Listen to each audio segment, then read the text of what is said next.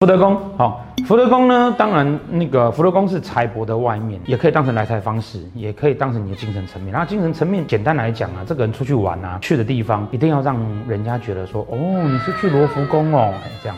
哦，他不会去那个啊，你去象山哦。那紫微星在命宫当中统管十二宫嘛，哈，十二宫都是我的尊荣，所以紫微星在命宫的人哈，会比较爱面子，他会希望说自己呢总是可以表现得不错。那在迁移宫呢，在外面表现得不错就好了，在家不见得要。守卫星代表是我们内心。需要被尊重的那一块，那在哪个宫位就是哪个宫位就要尊重他。所以紫微星在命宫或在夫妻宫的人呢，如果要追他的话，而且如果你女朋友啊是在那个办公大楼里面上班，千万不要送到他那一层楼，要送到哪里？要送到一楼的服务台就好了，然后不要写哪一层楼，写名字就好了，因为那管理员会从一楼开始一直问问问问问问到楼上去，整栋大楼都知道他今天收到花了。